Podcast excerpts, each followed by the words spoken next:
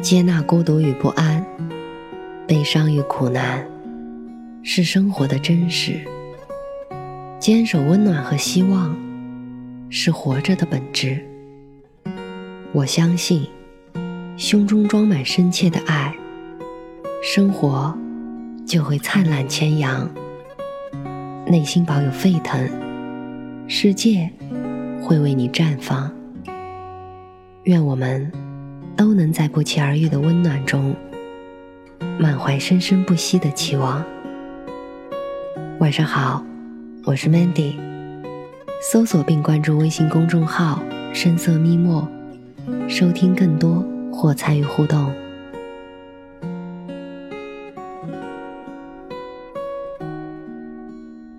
二零一六年夏季奥运会上，人们发现一个问题。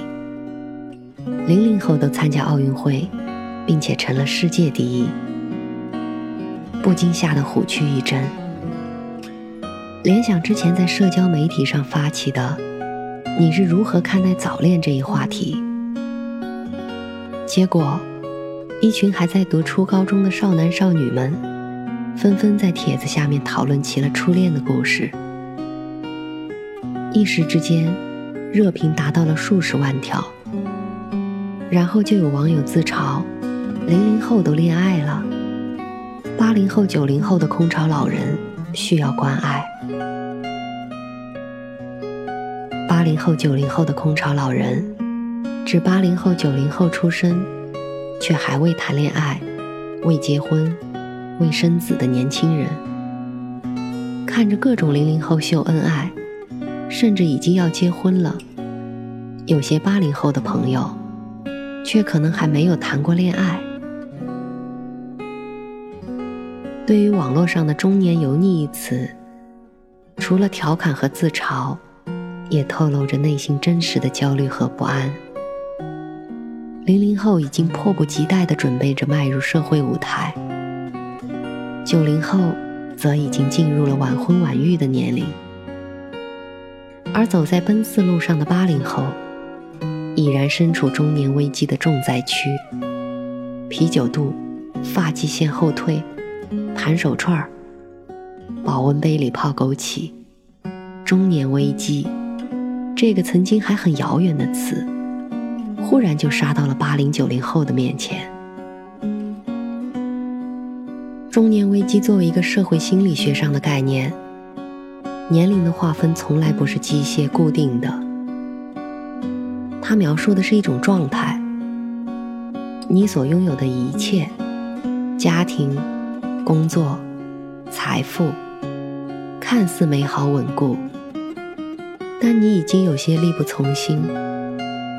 你怀疑人生前半场的意义，却得不到答案，你感到虚无。在中国传统观念中。年龄与人生的标志性事件是一一对应的。人到中年，成家立业，是主流价值观里的标准。但在当今社会，三十岁还在读书的大有人在。出于经济压力和个人发展的考虑，晚婚晚育甚至不婚、丁克也越来越流行。而大城市飙升的房价。已经绝了不少年轻人置业的念头。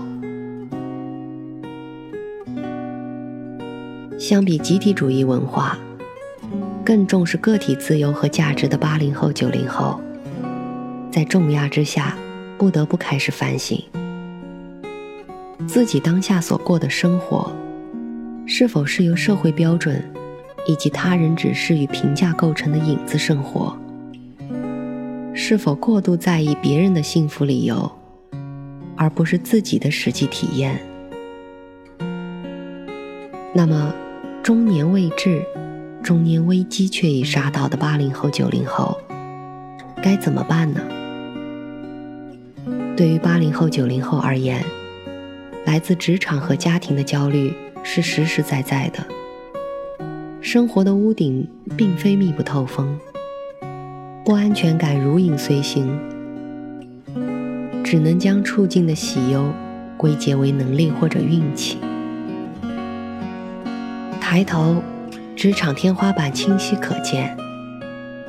知识更新换代太快，竞争力下降，精力和体力更胜一筹的年轻人不断涌来，而自己身体却在走下坡路，或苦于家庭，对工作无法全情投入。互联网始终是偏爱更年轻的人群，尽管八零后才是社会中间，但网络遵从年轻即正义。曾经八零后是中国第一代互联网原住民，后来九零后接过了年轻人的旗帜，再后来九五后、零零后以前所未有的表达方式。引领了中国互联网的流行趋势，表情包、鬼畜、二三三三等，起码在社交网络上，八零后大叔大妈和九零后空巢老人已不再是最受追捧的。这是在线下逐渐成为消费、创富主力的八零后、九零后们亦是难以接受的。成年人的生活没有容易二字，唯一值得安慰的是，大多数人都会遇到同样的难题，而你并不特殊。生活不是考试，不是所有问题都有一个标准的答案，也不是所有的捉襟见肘都能左右逢源，不是谁都能在短时间内看到一条出路。年龄不是真问题，年龄讨论只是焦虑的宣泄。注定他们去趟的路，谁也不能替代。当我定在城市另一边，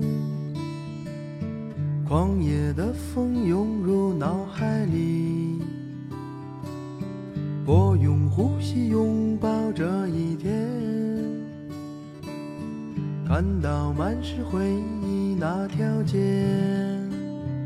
在第二十八个夜晚渐渐消失的冬天，让匆忙的人迷失了方向。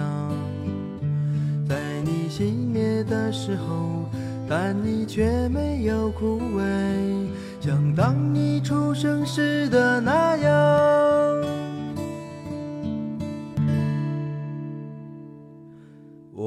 穿过卡尔加里路，如期而至回忆的风雪。我穿过卡尔加里路，擦身而过陌生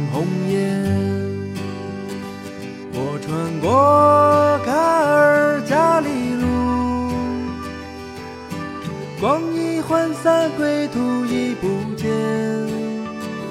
我穿过卡尔加里路，